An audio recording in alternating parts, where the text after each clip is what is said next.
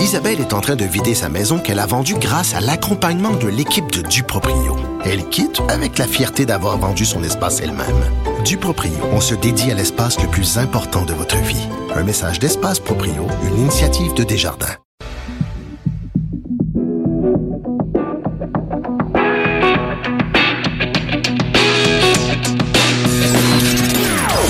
Des opinions bien à elle. Sophie Durocher. Son franc-parler ne laisse personne indifférent. On n'est pas obligé d'être d'accord. Bonjour tout le monde, c'est Sophie Durocher, très content d'être avec vous en ce magnifique lundi 18 mars 2019. Vous le savez, dans la vie, habituellement, j'ai peur de rien, j'ai peur de personne. Euh, certains diraient que je suis une grande gueule, en tout cas, j'ai du front tout le tour de la tête. Il n'y a pas grand-chose qui m'intimide ou qui m'impressionne. Mais aujourd'hui, j'ai en studio quelqu'un pour qui j'ai une profonde affection, beaucoup d'admiration. Alors, je suis un peu fébrile. Bonjour Yves Duteil. Bonjour Sophie. Je sais pas si c'est parce que ça fait maintenant 40 ans que vous êtes dans nos vies, dans nos cœurs, dans nos chansons, qu'on vous fredonne, qu'on fredonne vos mots et vos mélodies, mais j'ai l'impression qu'on se connaît depuis 40 ans. Bah, il y a un peu de ça dans la relation avec le, Québec. Ouais. On a une histoire, des, des, des points de repère, des événements, euh, des des moments importants et ça n'a jamais cessé de, de s'accumuler Mhm. avec euh, toujours la même amitié, la même affection que je ressens à chaque fois que j'arrive et à chaque fois que j'ai des échanges avec euh, le Québec. Mais il y a beaucoup d'artistes français qui viennent ici, euh, que ce soit des comédiens, des chanteurs, des gens dans, différents milieux et qui disent ah j'ai une relation privilégiée avec le Québec. Et on n'y croit pas.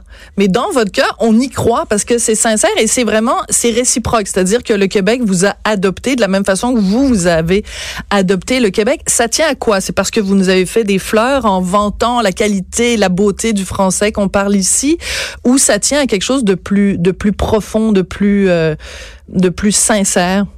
Je crois que c'est extrêmement profond et ça date même d'avant que j'arrive au Québec parce Ah oui? qu'instinctivement, intuitivement, j'avais l'impression que ça allait bien se passer entre nous. Oui. Et quand je suis venu pour la première fois au théâtre Outremont, où, où je vais encore chanter cette fois-ci, euh, le public était là. C'était une soirée extraordinaire euh, pour moi.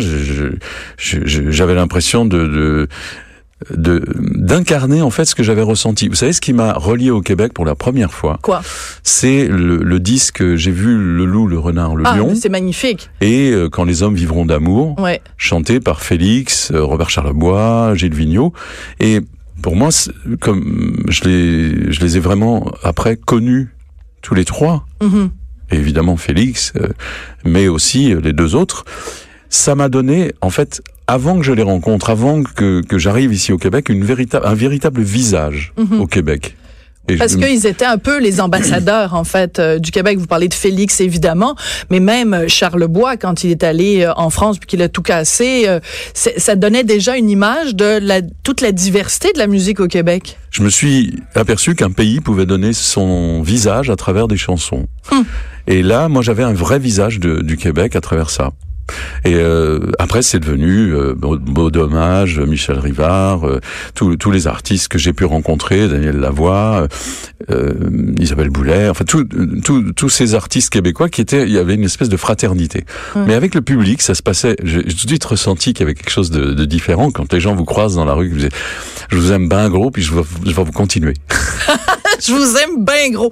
Par contre, votre accent québécois est un tout petit peu à retravailler. Bon, mais ça, je, je me, il y a plus de pas. R. Faut que Je- vous rouliez plus vos R. je- Vous j'essaye aime bien gros. Mais je, Ben, je suis pas la meilleure j'essayerai. professeure. Vous hein. aime bien gros. Bon, ben là, c'est déjà beaucoup Voilà. mieux. Voilà. là, on pourrait croire que vous venez euh, peut-être de la Beauce ou peut-être du Saguenay ou je sais Il pas. faudrait pas que je passe six mois au Québec parce que je repars avec l'accent québécois. c'est sûr.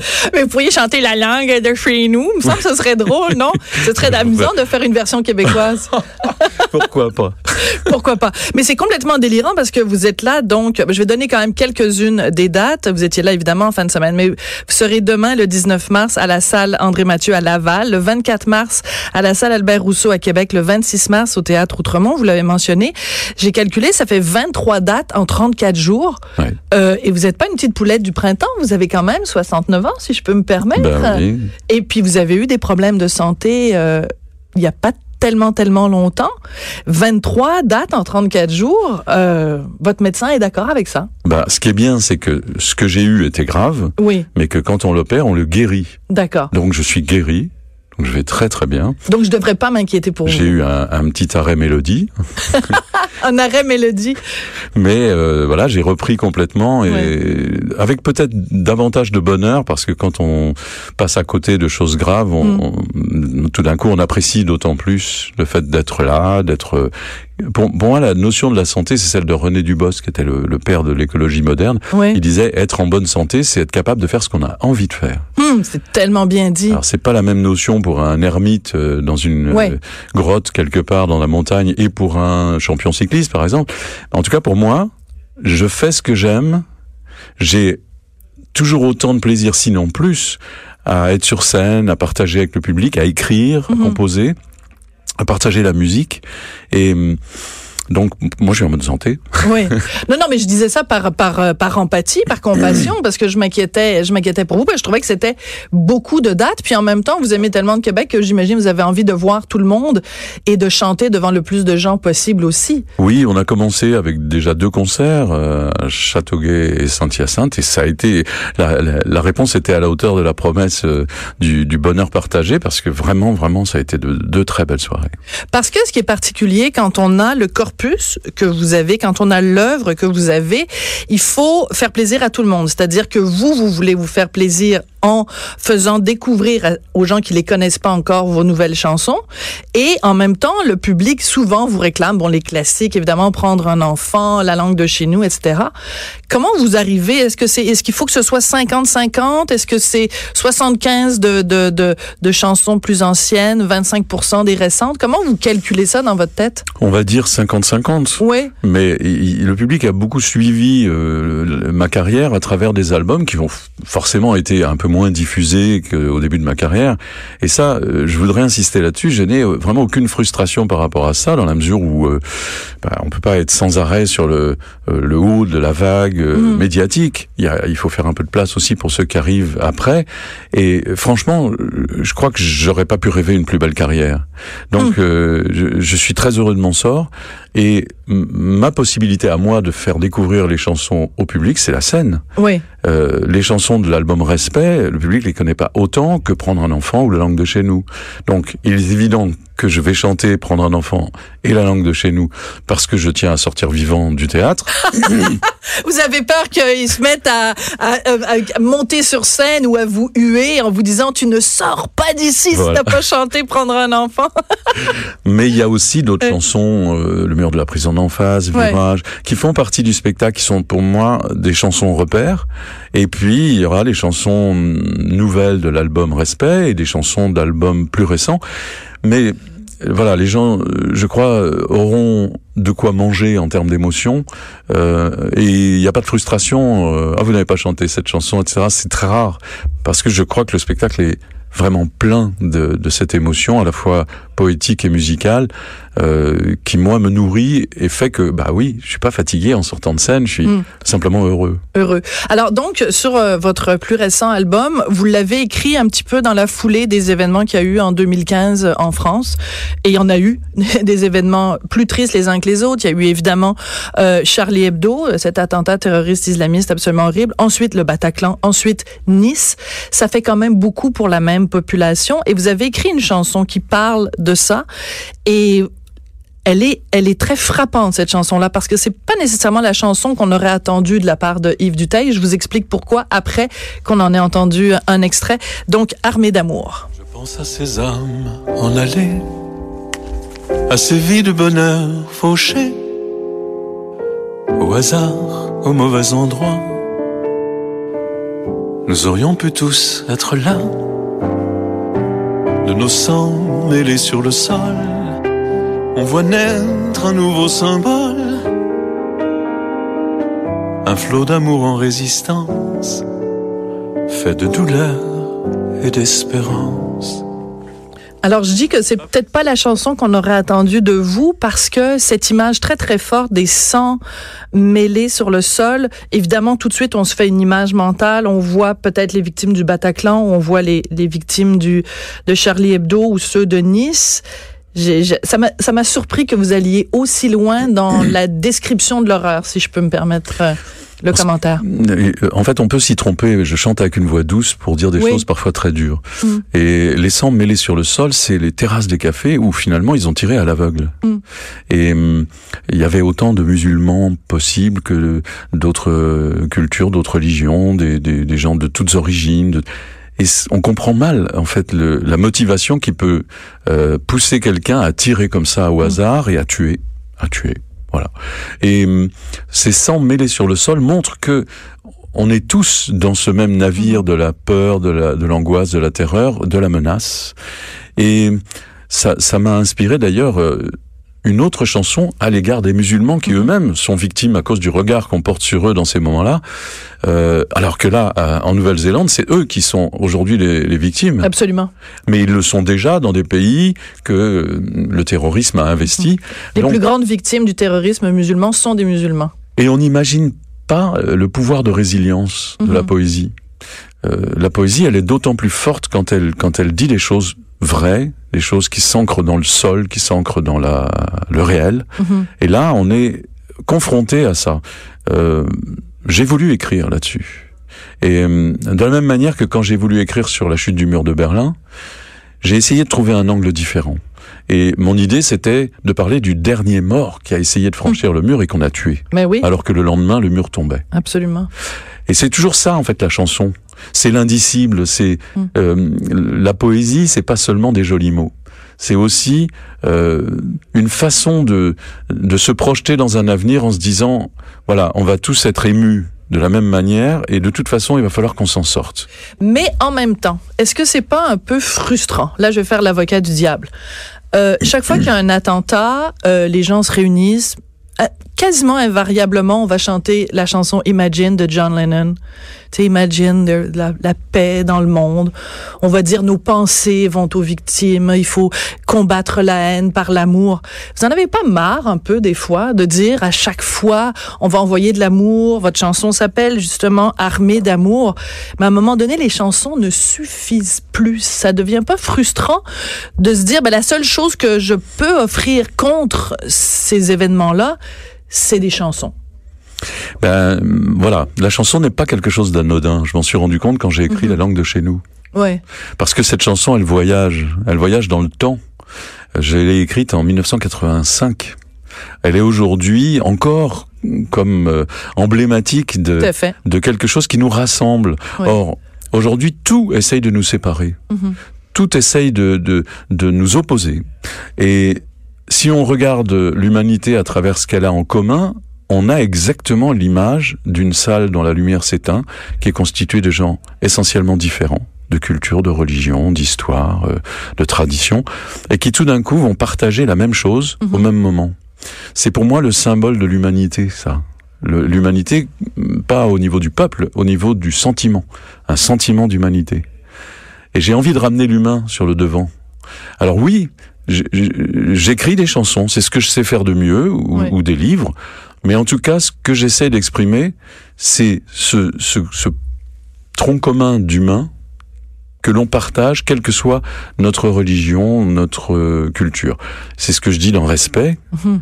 C'est la force qui nous inspire pour pouvoir résister au pire et faire face en restant debout plutôt que de vivre à genoux. Oui. Vous parlez de, de- vous parliez de religion tout à l'heure et c'est assez intéressant et c'est la deuxième fois que je vous en parle. parce que J'avais reçu à mon émission de télé il y a presque 20 ans maintenant. Euh, votre grand-oncle, c'est euh, Albert Dreyfus, donc ce capitaine français. Je me- Alfred, oui. Alfred, pardon, Oui. j'ai dit Albert. Oui, je Je suis très mauvaise avec les prénoms. Alfred Mais- Dreyfus, oui, pardon, excusez-moi. Donc, euh, ce, ce capitaine de l'armée française juif qui avait été accusé à tort de trahison et ça a donné lieu à cette fameuse lettre de, du grand écrivain français Émile Zola, le fameux J'accuse de Zola. C'était pour prendre la défense de votre grand-oncle. Vous avez écrit une chanson absolument magnifique sur votre grand-oncle où vous parlez justement de gens qui sont accusés à tort et lui, c'était clair qu'il avait été accusé parce qu'il était juif et qu'il y avait des gens que ça, que ça dérangeait. Quand vous regardez la situation aujourd'hui, il y en a aussi des gens qui sont accusés à tort ou des gens qui sont pointés du doigt à cause de leur religion. Ça, ça doit vous venir vous chercher aussi, ce, ce côté-là. Oui, parce que je crois que hum, c'est un combat euh, permanent en Mhm. fait. Hum, L'humanité, euh, c'est un peu la jungle, et hum, c'est un peu autour de là que je m'y mette. C'est pousse-toi parce que tu me déranges, donc je vais essayer de te tuer, quoi. On va essayer de te faire disparaître parce que ça sera peut-être une solution. Et cette, euh, ça, ça ressemble plus à la jungle de- des origines qu'à Mhm. l'humanité telle qu'on la voit aujourd'hui. Euh, les hommes ont quand même aménagé euh, cette planète de façon à pouvoir y vivre tous ensemble. Et puis la nature nous a fait différents. Donc essentiellement, on n'est pas fait pour être tous pareils. Alors il y a quelque chose là qui vient me chercher, effectivement, et que j'essaie de traduire euh, avec de la poésie et de la musique, mais ni drapeau blanc ni drapeau noir, de la musique et de l'espoir. C'est bien dit. Et parce que je, Ouais. je, je, je crois qu'on est, nous les artistes, on est peut-être là pour ça, Mm. pour pointer du doigt la beauté du monde, là où le monde ne ressemble pas à celui auquel on aspire. Mm. Simplement parce que si personne ne le rêve, Mm. eh ben, il ne se réalisera jamais. Alors effectivement, rien ne m'échappe de, de la cruauté du monde, de son cynisme, de, de sa violence, euh, particulièrement en, en ce moment, avec la remontée des, des, euh, des systèmes politiques extrémistes, Mhm. des, des, des gens euh, absolus, etc., qui veulent commander euh, pour tout le monde. Mais tout récemment en France, Alain Finkielkraut, qui est un grand philosophe, s'est fait traiter de sale juif dans les rues de Paris. On, Oui. il y a, honnêtement, vous m'auriez dit ça il y a 5 ans ou à 10 ans, j'aurais dit, mais c'est pas la France que je connais. Parce que c'est sous-jacent, que ça existe et que on l'a pas fait disparaître cette tendance. Mm. Mais je pense que tant qu'il y aura ce rêve de fraternité pour essayer de passer par-dessus ces individualités qui Mhm. sont euh, ultra violentes et euh, int- intolérantes, euh, ça ça pourra pas disparaître. C'est nous individuellement dans nos mentalités qui allons euh, faire en sorte que ça passe outre. Mais c'est Mhm. très difficile, c'est très long. Regardez l'humanité, elle a euh, les, les premières traces de sensibilité de l'humanité. On les relève dans des grottes il y a 36 000 ans À Lascaux. à Lascaux et, et, et dans d'autres. Et quand Mm. on voit les dessins, on se dit mais ces hommes-là, ils avaient déjà une spiritualité. Ils étaient déjà euh, humanistes dans, Ouais. dans leur démarche. Donc Mais- on s'est pas je suis perdu. de voir que vous perdu. avez de l'espoir. Moi, je suis cynique et sarcastique et désabusé, faut croire. Et euh, moi, je suis plus, euh, je, suis j'ai- pas- je suis plus, je suis plus sombre dans ma perspective euh, humaine. Je suis aussi sombre que Oui. vous dans le constat que je fais aujourd'hui, mais j'ai essayé de remplacer l'espoir, qui est quelque chose d'un peu euh, attentiste, par de l'espérance, qui est quelque chose qui se lève et qui marche. Peut-être plus dans l'action, je comprends. voilà. Fort bien. Euh, dans un sujet beaucoup plus léger, vous avez évidemment écrit La langue de chez nous, et euh, qui est une déclaration d'amour euh, au français dans toutes ses, ses variantes, dans tous ses accents, dans toutes ces, ces, ces- ce vent pris dans les, dans les instruments à cordes et tout ça.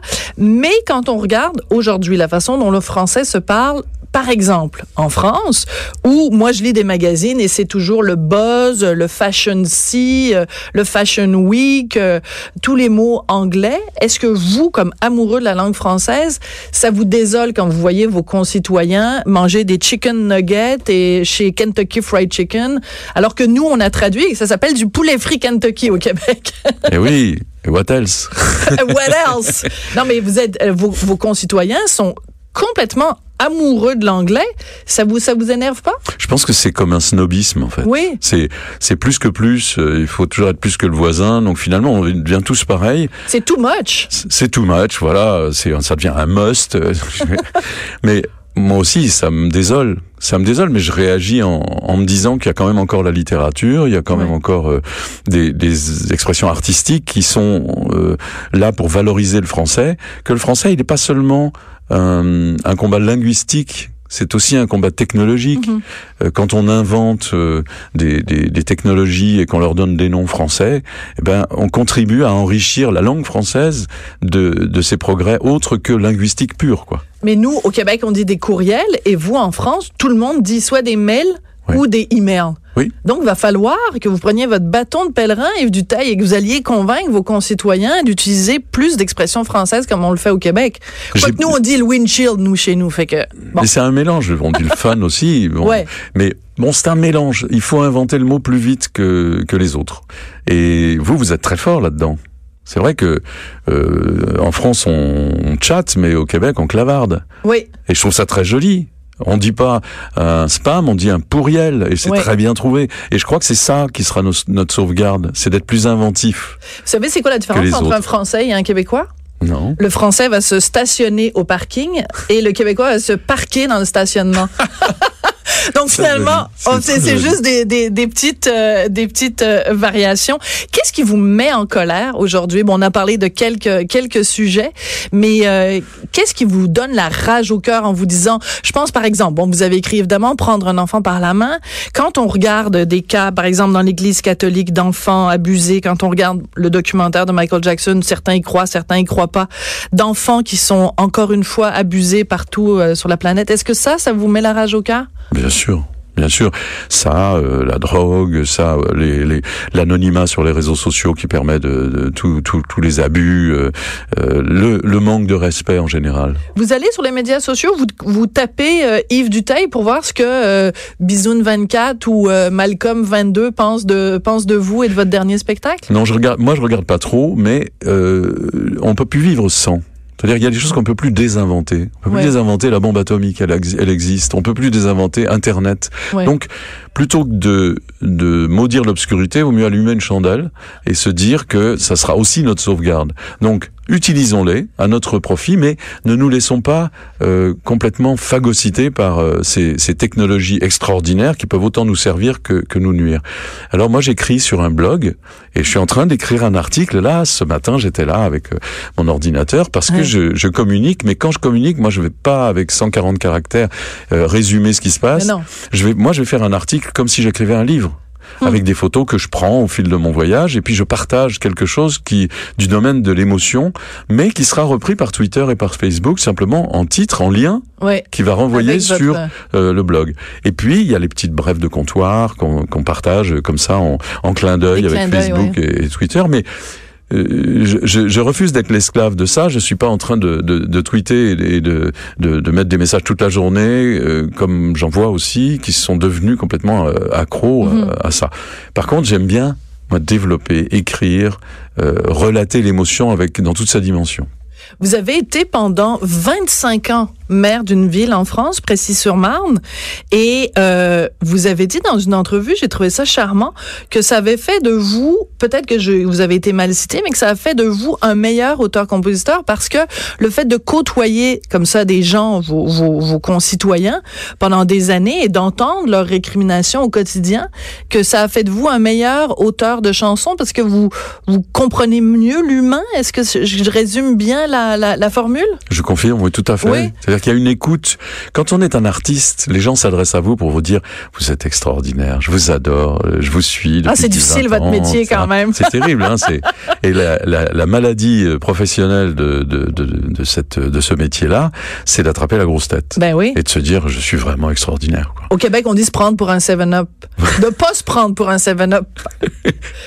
Bah oui, voilà. Donc euh, j'essaie d'éviter. Alors qu'être maire, ben, les gens vous disent, hey, comment ça se fait au coin de la rue? Euh, ben, euh, Ah ouais? Vous avez pas repeint euh, l'hôtel de ville, etc. Des trucs très concrets, là. J'ai un ami qui m'a appris un jour qu'il fallait jamais demander aux gens comment ils allaient parce que sinon ils vous le disent.